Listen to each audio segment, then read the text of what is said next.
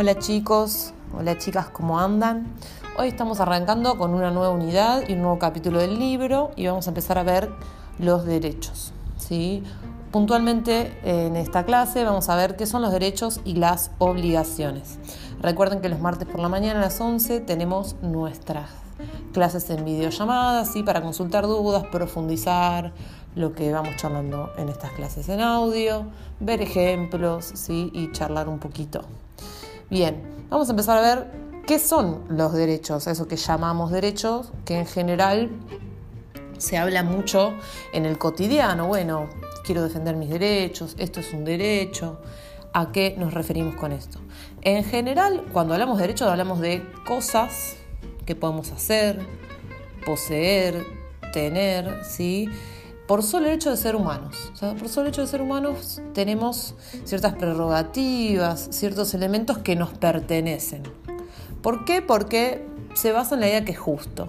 ¿no? Entonces, por ejemplo, tenemos el derecho a la educación. ¿Por qué? Porque es justo, se considera que es justo en nuestra sociedad que todas las personas puedan acceder a una educación.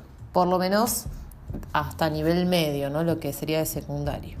Y que tengan, por ejemplo, acceso a distintos tipos de educación, por ejemplo en Argentina, como la universitaria, por lo que hay ¿no? educación universitaria pública y gratuita. Bien, nosotros vemos que estos derechos, ¿no? el derecho a la educación, el derecho a la salud, el derecho a una vivienda digna, son todos elementos que solo por el hecho de haber nacido en esta sociedad nos eh, pertenecen. Y como contracara a estos derechos, ¿sí? existen las obligaciones, que nos suenan también como los derechos, pero que son fundamentales para que efectivamente existan los derechos. ¿Qué serían las obligaciones? Deben ser responsabilidades que tiene el hecho de gozar de estos derechos, ¿no? Es decir, tenemos que cumplir con ciertas reglas para que los derechos existan. ¿no? Por ejemplo, todos tenemos derecho a eh, la seguridad en la vía pública, por lo tanto tenemos que respetar las normas de tránsito, porque si no, no estamos permitiendo de que exista esa seguridad en la vía pública. Todos tenemos derecho, por ejemplo, a la vida, por lo tanto no podemos dañar una vida ajena, porque si no estamos impidiendo que ese derecho pueda ser ejercido por otro o que nos perjudique a nosotros mismos en el futuro. Y vamos a ver que en general en nuestra sociedad moderna, ¿sí? los derechos existen en leyes, es decir, que se han construido leyes con penalidades, multas, tiempo de cárcel, ¿sí? Eh, un pago que hay que realizar ante un derecho que no se cumple o una obligación que no se cumple.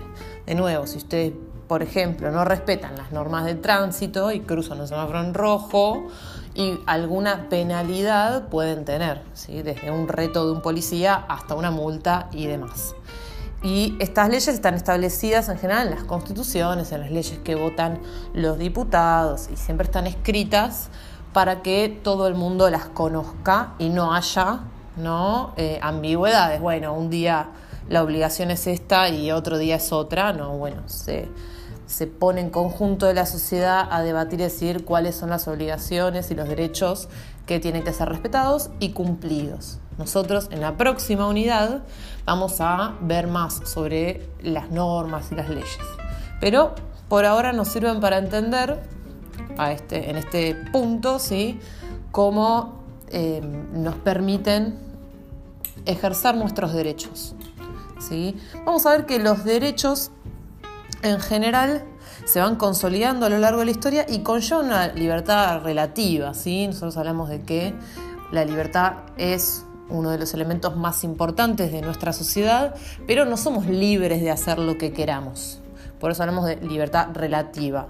Es relativa a la situación a la que nos enfrentemos o a la situación en la que estemos, ¿sí? Porque no podemos hacer lo que queramos, porque si lo que nosotros queremos hacer perjudica a otra persona, viola el derecho de otra persona o no permite cumplir con las obligaciones que tenemos para vivir en sociedad, bueno, eh, vamos a tener un problema, ¿sí? Por lo tanto, no podemos hacer todo lo que queramos.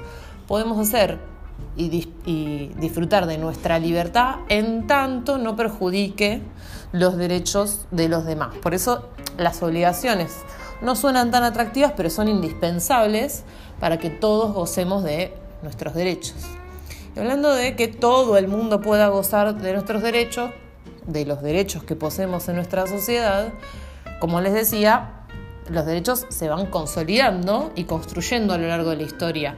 Por ejemplo, no siempre existió el derecho a la educación o los derechos del niño, que son derechos que vamos a ir viendo más adelante. Pero se van consolidando y para que se vayan consolidando van apareciendo conflictos y nuevas tensiones que muestran ¿no? que tiene que establecerse una nueva forma de justicia, una nueva idea de justicia y por lo tanto nuevos derechos. Entender entonces que, bueno, ahora nuestra sociedad entiende que es justo y es necesario que toda la población tenga, por ejemplo, acceso a la educación, ya que la educación se convierte en un derecho. Y esto trae conflictos porque en toda sociedad existen los privilegios, que vendría a ser todo aquello que posee, tiene, puede hacer, solo un sector de la sociedad y no la sociedad toda en su conjunto. Es decir, el derecho refleja lo que todos podemos y todas podemos hacer por el solo hecho de ser humanos y los privilegios son aquellas atribuciones que solo va a tener un pequeño sector. ¿Sí? Por ejemplo, en un momento donde la educación no era un derecho para todos, era un privilegio la educación para aquellos que podían acceder a ella. ¿sí? Por ejemplo, porque tenían dinero o tenían prestigio o eran de una cierta familia, ¿sí? Entonces eso era un privilegio. Para que la educación se convirtiese en un derecho, había un sector que tenía que ceder ese privilegio de la educación. ¿Sí?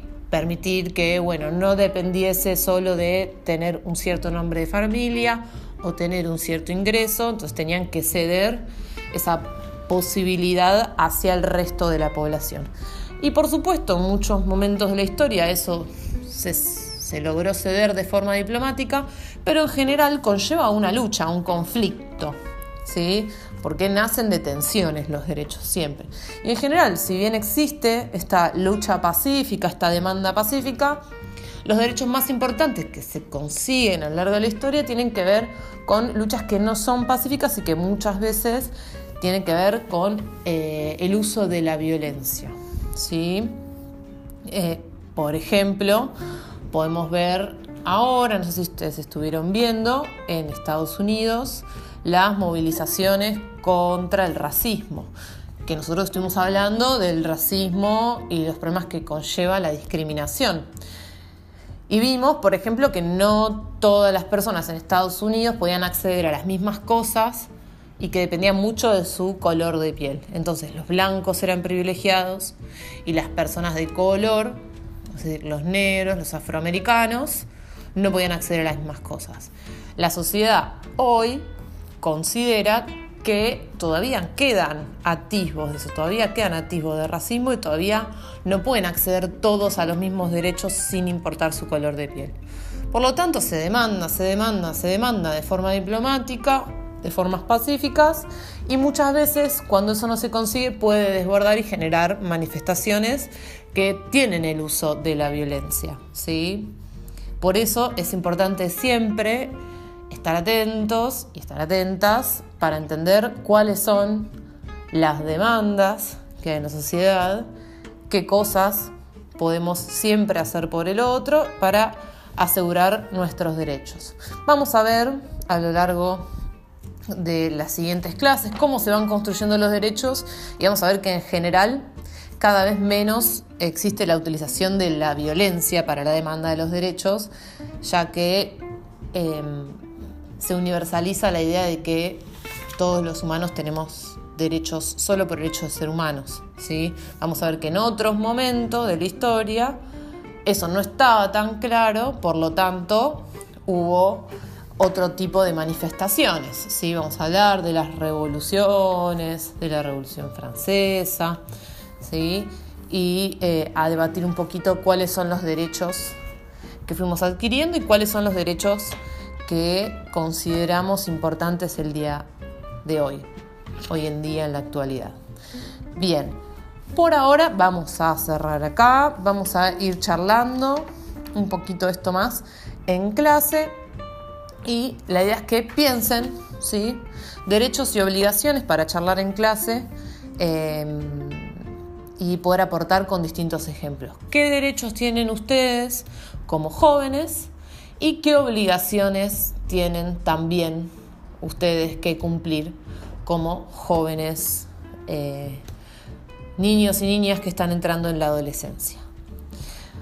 Estamos en contacto, espero, eh, los espero en la clase. Cualquier duda ya saben que me pueden escribir por el chat y eh, nos estamos viendo. Un saludo muy grande.